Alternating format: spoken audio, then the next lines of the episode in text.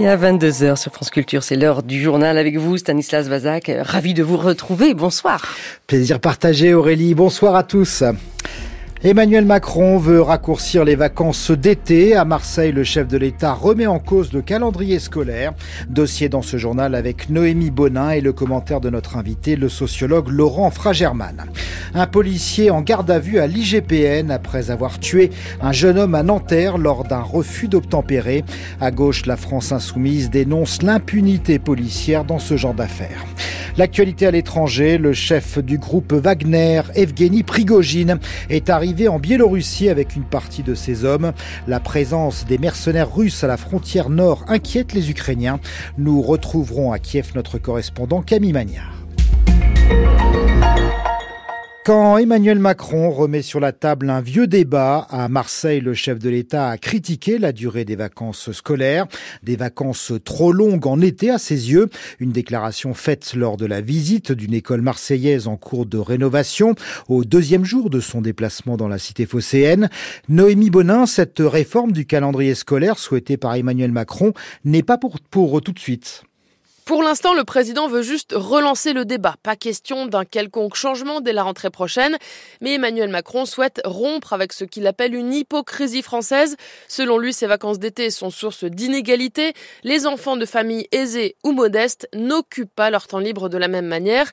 Pourquoi pas, réagissent les syndicats d'enseignants, mais avant de réformer l'été, il faut d'abord revoir le printemps.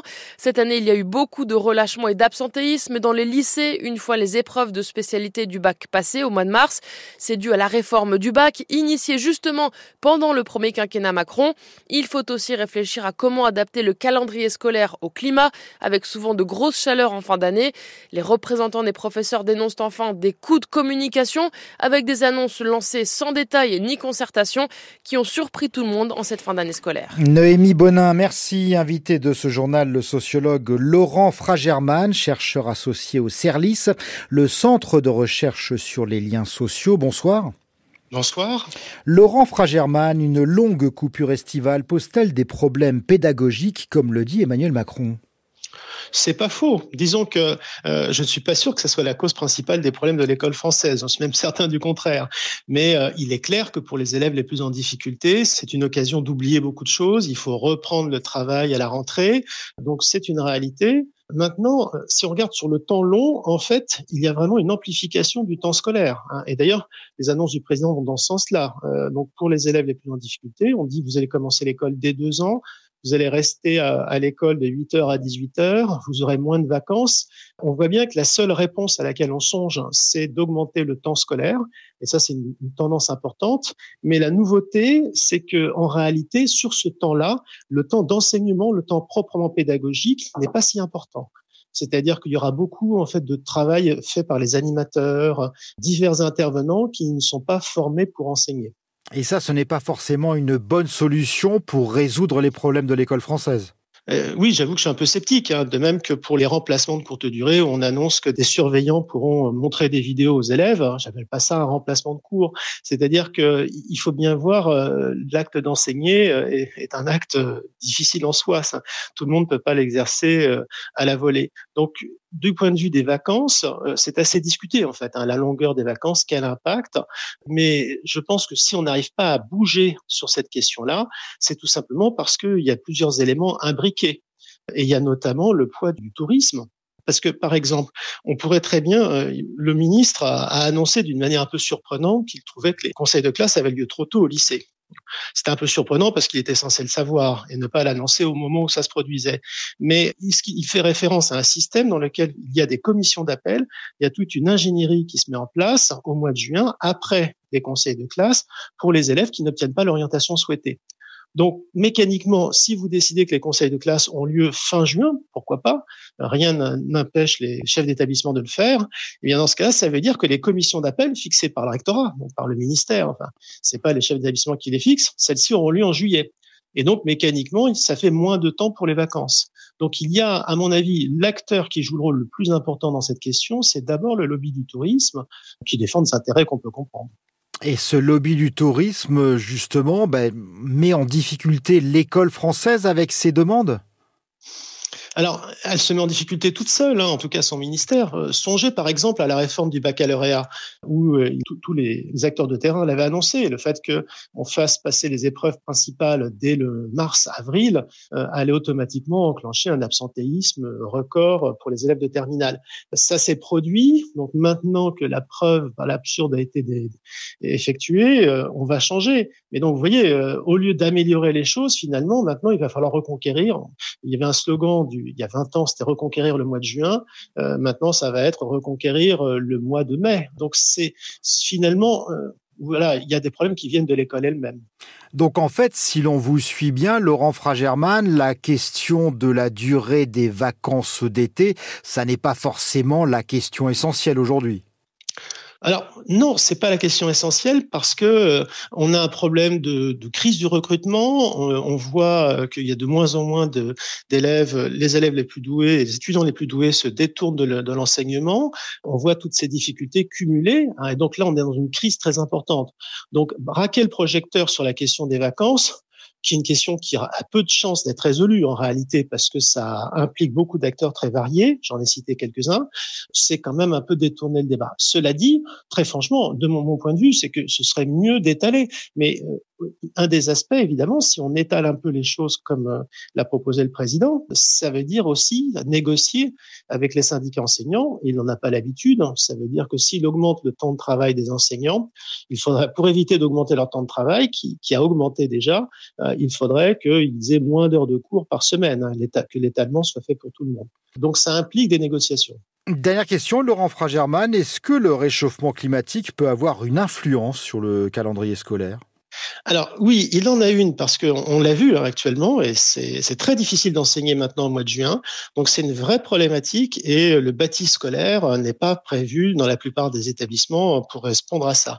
Mais il y a un deuxième aspect qui rejoint ce que je disais sur la, la crise de l'école, c'est qu'il y a un problème de motivation des élèves. Et donc on a tellement dans l'imaginaire collectif décrété que le mois de juin était un mois de pré-vacances ou de relâchement, etc., que c'est difficile pour les enseignants de faire cours. Hein. Alors ils appréhendent ce, mois-ci, sauf s'ils ont tout un programme ludique euh, de près.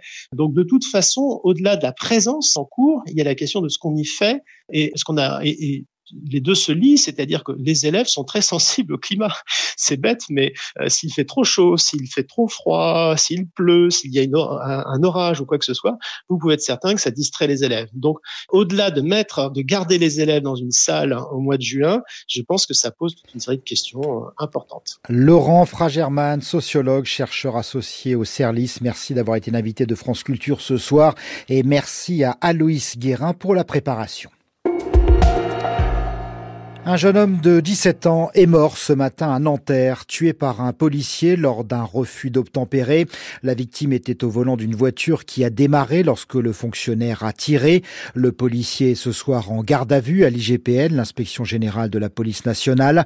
Deux enquêtes sont ouvertes, l'une pour homicide volontaire, l'autre pour refus d'obtempérer contre les occupants de la voiture. Dans cette affaire, Margot Steve, deux versions s'affrontent.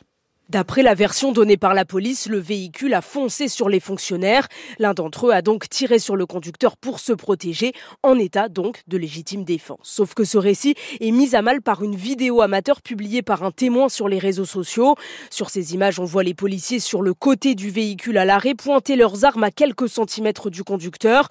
Puis la voiture redémarre sans toucher ni menacer directement les policiers. L'un des agents tire pourtant sur le jeune homme au volant qui décédera une heure plus tard. Ses proches, par la voix de leurs avocats, ont annoncé leur intention de déposer plainte contre les policiers. Ils les accusent d'avoir voulu tuer, mais aussi d'avoir menti sur les circonstances du tir. D'après les premières analyses, le policier n'avait consommé ni drogue ni alcool. Une autopsie doit être pratiquée dans les prochaines heures sur le corps du jeune homme décédé. Margot Steve, merci. En 2022, il y a eu 13 morts après des refus d'obtempérer lors de contrôles routiers, un chiffre record. Cinq policiers ont été mis en examen dans ces affaires. Les autres ayant été libérés sans poursuite judiciaire à ce stade.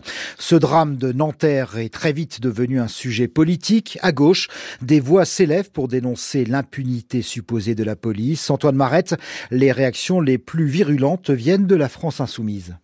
Oui, ce sont les images sur Twitter qui circulent, qui sont très largement commentées par les insoumis. Pour l'eurodéputé Manon Aubry, un refus d'obtempérer ne devrait jamais mériter la peine de mort. Même indignation du député Éric Coquerel, pour qui, je cite, le policier n'était pas en situation de danger imminent. Louis Boyard va beaucoup plus loin dans la mise en cause des forces de l'ordre, faisant de ce cas une généralité. La police a encore tué, crie-t-il sur Twitter. Le jeune député ajoute, chaque année, cette institution défaillante vole des vies tant que le le gouvernement restera dans le déni, nous pleurerons d'autres Zieb, Bouna, Adama, Steve et Zineb. Le gouvernement, justement, vient de s'exprimer sur ce drame. Lors des questions au gouvernement, le ministre de l'Intérieur, Gérald Darmanin, a commenté cette affaire. Nous ne connaissons pas, sauf les images extrêmement choquantes que j'ai vues personnellement, comme beaucoup de Français, les conditions exactes, puisque les policiers en ce moment sont auditionnés par les services de la justice. Deux enquêtes ont été confiées à l'IGPN. Je veux avoir le plus rapidement possible pour la famille de ce jeune homme, pour la ville de Nanterre, mais aussi pour la police nationale et pour ses policiers, les résultats de cette enquête en respectant évidemment les procédures judiciaires.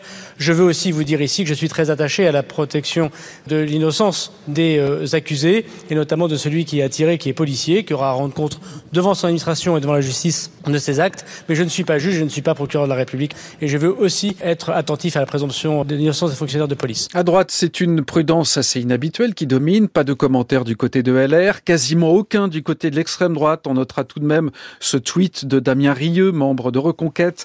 La France, c'est le seul pays du monde où les gens font semblant de croire que foncer sur un policier armé ne représente pas un risque mortel.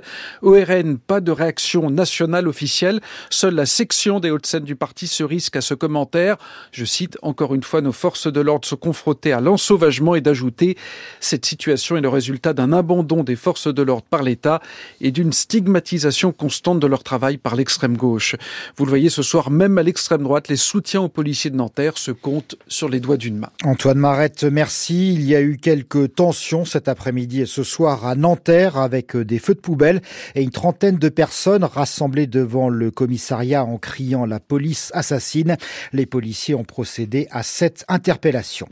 Près d'un millier de personnes réunies ce soir à Paris pour un meeting en soutien aux journalistes du journal du dimanche. La rédaction du JDD est en grève contre son nouveau directeur Geoffroy Lejeune, un proche d'Éric Zemmour. Le meeting parisien était organisé par Reporters sans frontières. Evgeny Prigogine est en Biélorussie, affirme Alexandre Loukachenko. Le président dictateur biélorusse a négocié la fin de la rébellion lancée par le chef du groupe Wagner. L'accord approuvé par Vladimir Poutine laisse le choix aux mercenaires, rejoindre l'armée russe ou bien partir en Biélorussie. L'arrivée de Wagner aux frontières nord de l'Ukraine inquiète les Ukrainiens qui veulent éviter l'ouverture d'un nouveau front. Les précisions à Kiev de Camille Magnard. Les Ukrainiens ont commencé à entrevoir cette menace dès samedi soir, dès qu'il a été clair que l'aventure Prigogine ne le mènerait pas au Kremlin, mais plutôt en Biélorussie. À partir du moment où les hommes de Wagner pourraient rejoindre leur chef là-bas, bien sûr qu'il y a un vrai risque pour la sécurité de cette frontière nord de l'Ukraine, une frontière d'autant plus sensible pour les Ukrainiens que c'est par là, on s'en souvient, qu'était entré en février l'an dernier le gros des troupes russes qui étaient censées conquérir la capitale Kiev en trois jours. L'Ukraine a réussi à repousser cette invasion-là, mais la frontière reste très militarisée, fortifiée même par endroits, et l'armée ukrainienne va avoir du mal à renforcer ses positions sur le front nord, tant la priorité ces derniers mois a été mise au sud et à l'est sur la contre-offensive. Mais le discours officiel ici a été donné dimanche par le général Naïev, commandant en chef des forces armées. Selon lui, l'Ukraine a toutes les forces nécessaires pour repousser un éventuel assaut des Wagner par la Biélorussie. Ce ne serait rien d'autre pour eux qu'une opération suicide, plastronne le lieutenant-général Seri Naïev. Camille Magnard, correspondant de France Culture à Kiev, l'Ukraine qui va bénéficier d'une nouvelle aide militaire des États-Unis, une cinquantaine de véhicules blindés, des munitions pour les systèmes Patriot et HIMARS et du matériel de déminage, le tout pour une valeur de 500 millions de dollars. Depuis le début de l'invasion russe en février 2022, le montant total de l'aide militaire américaine à l'Ukraine s'élève à plus de 40 milliards de dollars. Retour en France avec le temps demain, nuageux et faiblement pluvieux du nord de la Bretagne aux Hauts-de-France. Nuages également sur les Pyrénées et les Alpes avec des orages possibles. Sur les autres régions, le soleil s'imposera. Demain matin, il fera de 10 à 20 degrés du nord à la Méditerranée. Les températures maximales iront de 20 à 30 degrés en général. C'est la fin de ce journal préparé ce soir avec Martin Descloseaux à la technique Antoine Tropé.